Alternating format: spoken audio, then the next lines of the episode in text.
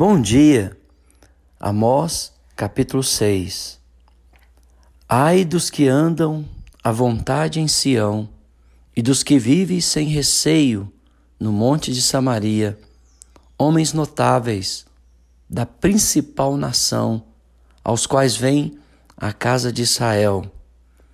Então você percebe que o juízo de Deus agora se volta para os líderes para aqueles que confiavam em seus privilégios espirituais, geográficos, porque tanto Samaria como Jerusalém foram construídos numa montanha. E tanto é que os assírios vai levar três anos para destruir a, a cidade de Samaria. E eles confiavam que eram impenetráveis estavam confiantes em sua posição social, porque o texto fala homens notáveis da principal das nações, aos quais vem a casa de Israel.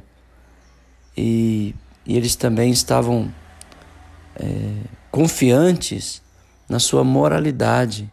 E por isso Deus chama a atenção deles para ir a Calne e vede, e dali ide a grande Amate, depois descer a Gade dos filisteus, ou seja, cidades, fortalezas que foram visitadas em juízo, que agora estavam completamente arruinadas. E aí o Senhor pergunta: Sois melhores do que estes reinos? Ou será maior o seu território do que o vosso territórios? Então Deus convida tanto Israel, a cidade de Samaria, a capital, para irem e verem com seus próprios olhos estas cidades que foram visitadas pelo, pelo Senhor em juízo, que agora estão em ruínas. E aí no verso 3, vós que imaginais estar longe o dia mau e fazer chegar o trono da violência. Então o, o, o profeta Amós começa a listar os pecados né, do povo de Samaria, dos líderes de Samaria. Eles acreditavam que o juízo do Senhor estava longe, porque eles viviam tempos de prosperidade, tempos de glória. Então, se o juízo do Senhor virá, virá não nesse momento histórico que estamos sendo uma nação próspera e abençoada, virá depois. Então, eles acreditavam que o juízo do Senhor tardaria, como muitos acreditam, até que o juízo do Senhor vem como aquele homem que plantou uma vinha e colheu algo extraordinário, em vez dele pensar em distribuir aos pobres e a justiça dele realmente permaneceria, ele quebrou seus celeiros, aumentou seus depósitos e depois disse: Alegra-te, ó minha alma, coma, bebe, farta-se. Deus disse que aquele homem era louco, porque naquela noite seria pedido a sua alma e o que ele tinha preparado para quem seria. Então, o juízo de Deus pode acontecer hoje para mim ou para você. Não pense que o Senhor está demorando em vir, porque Ele tem vindo, Ele tem julgado o seu povo. E se o juízo de Deus começa por nós, Onde comparecerá o ímpio? E por isso nós temos que estar olhando para as nossas vidas e tirando todo o pecado e toda a maldade das nossas mãos, dos nossos corações, das nossas vidas, para que quando o Senhor nos chamar, nós estejamos prontos para estar na tua presença. Porque agora o, o, o profeta Amós ele começa a fazer uma lista dos pecados da nação, as loucuras de uma nação rendida ao pecado. E a, e a primeira coisa era acreditar que o dia do Senhor estava longe. O segundo pecado era violência, o trono da violência. O quarto, que dormis em camas de marfim, ou seja, eles viviam no luxo em detrimento do sofrimento alheio, e vos espreguiçais, eram preguiçosos sobre o vosso leito. E comeis os cordeiros do rebanho e os bezerros do cevadouro. Ah, eles eram gananciosos, comelões, e cantais à toa ao som da lira, e inventais como Davi instrumentos músicos para vós mesmos.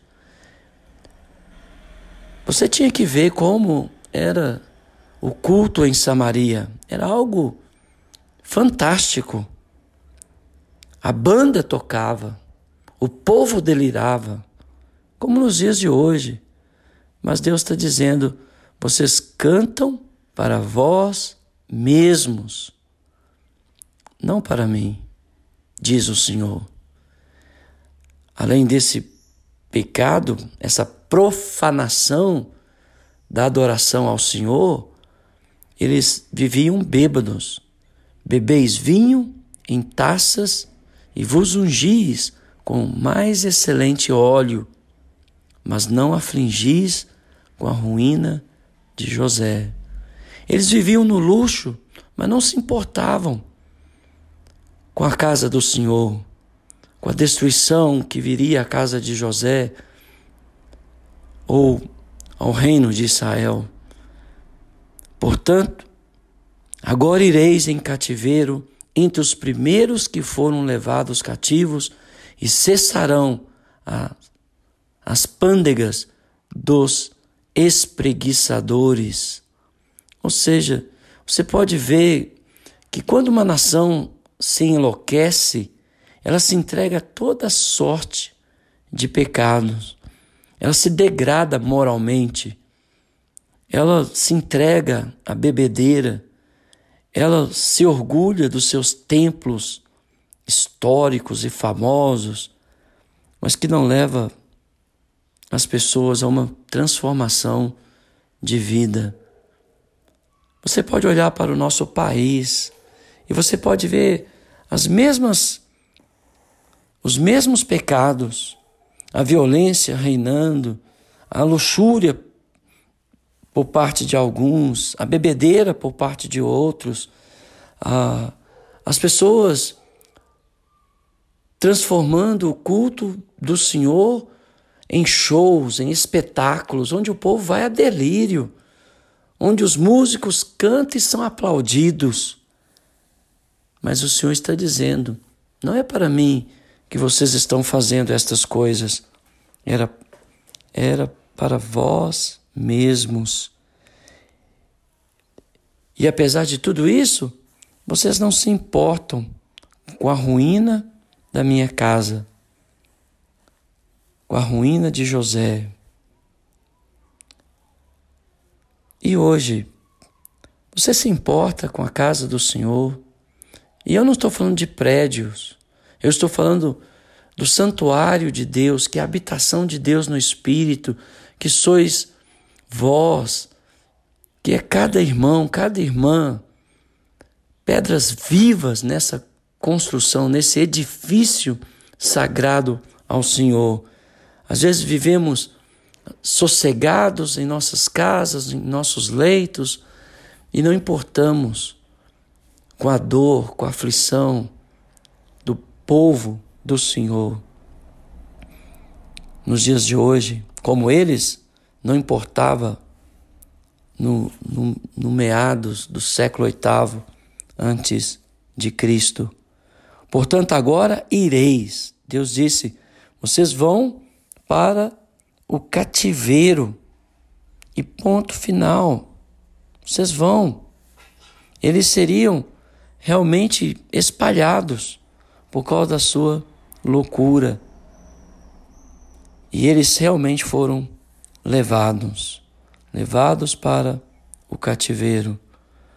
E aí no verso 8, o Senhor disse: Jurou o Senhor Deus por si mesmo, Senhor Deus dos exércitos, e disse, e ele continua falar do pecado da nação.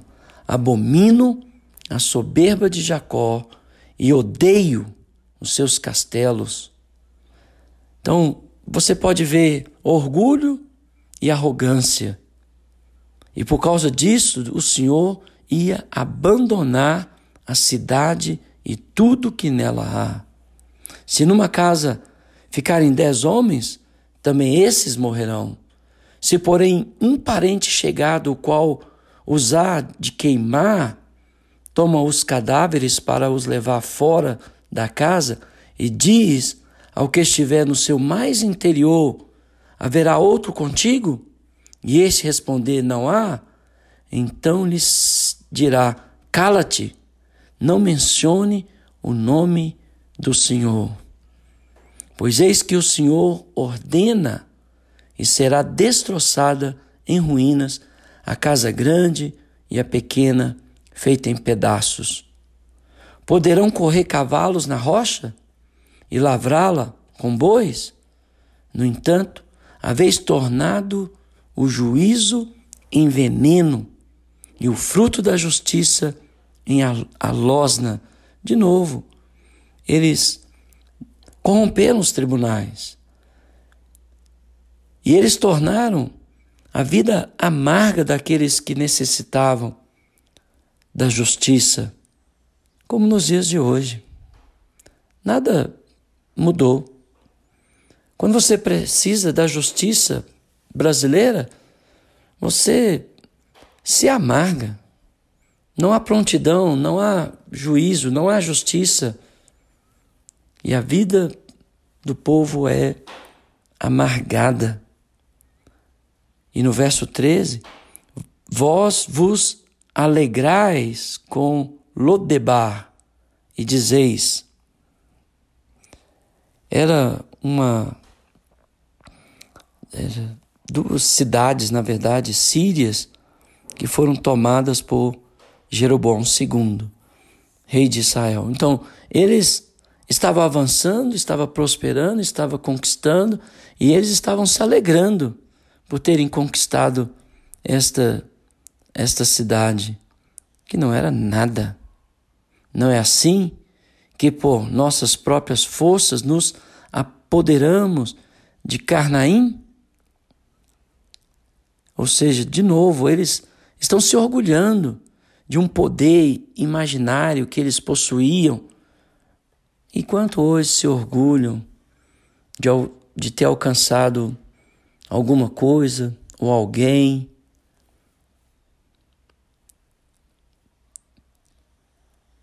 e se envaidece, não vai dar em nada. Diz o Senhor: Porque eis que levantarei sobre vós a casa de Israel, uma nação, diz o Senhor, Deus dos exércitos, o qual vos oprimirá desde a entrada de Armate até o ribeiro de Arabá.